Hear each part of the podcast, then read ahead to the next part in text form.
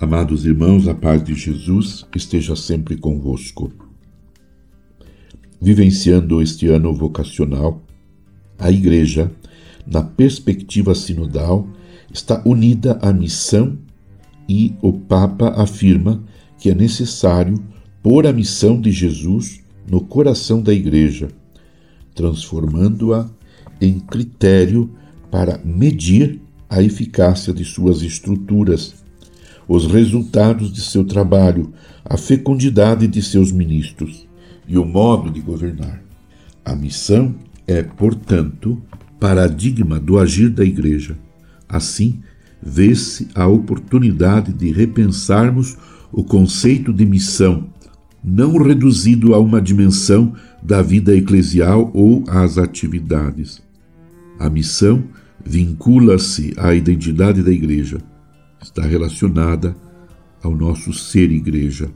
Desse modo, a missionariedade não pode ser delegada ou reduzida a um setor da vida eclesial. O Papa Francisco diz: Eu sou uma missão nesta terra e para isso estou neste mundo. A missão no coração do povo não é uma parte da minha vida ou um ornamento que posso pôr de lado não é um apêndice ou um momento entre tantos outros da minha vida. É algo que não posso arrancar do meu ser.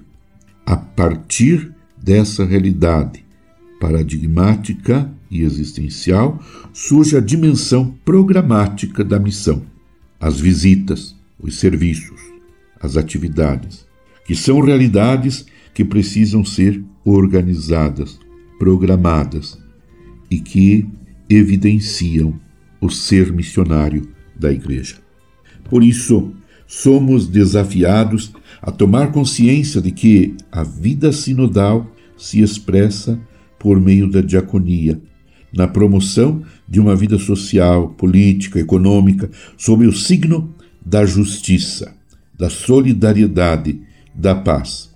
Somos chamados à consciência de sermos convocados a assumir nossa responsabilidade nesse processo de reforma eclesial proposto por Francisco, neste processo de conversão pastoral e de estar sempre em saída para as periferias geográficas e existenciais. Assim, podemos dizer que a sinodalidade é, antes de tudo, a resposta que damos ao chamado de Deus a viver como seu povo que caminha na história, a fim de tornar visível o reino de Deus inaugurado por Jesus Cristo.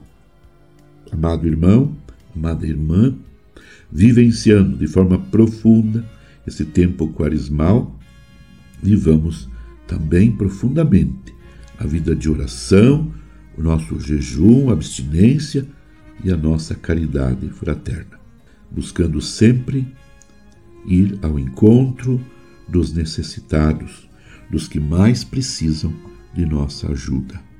E vivamos também em comunhão com toda a Igreja neste tempo quaresmal, sobretudo aplicando neste terceiro pilar da Quaresma, que é a partilha, vivamos o tema e o lema da campanha da fraternidade. Fraternidade e fome, dai-lhes vós mesmos de comer. Abençoe-vos Deus Todo-Poderoso, Pai e Filho e Espírito Santo. Amém. Você ouviu Palavra de Fé com Dom Celso Antônio Marchiori.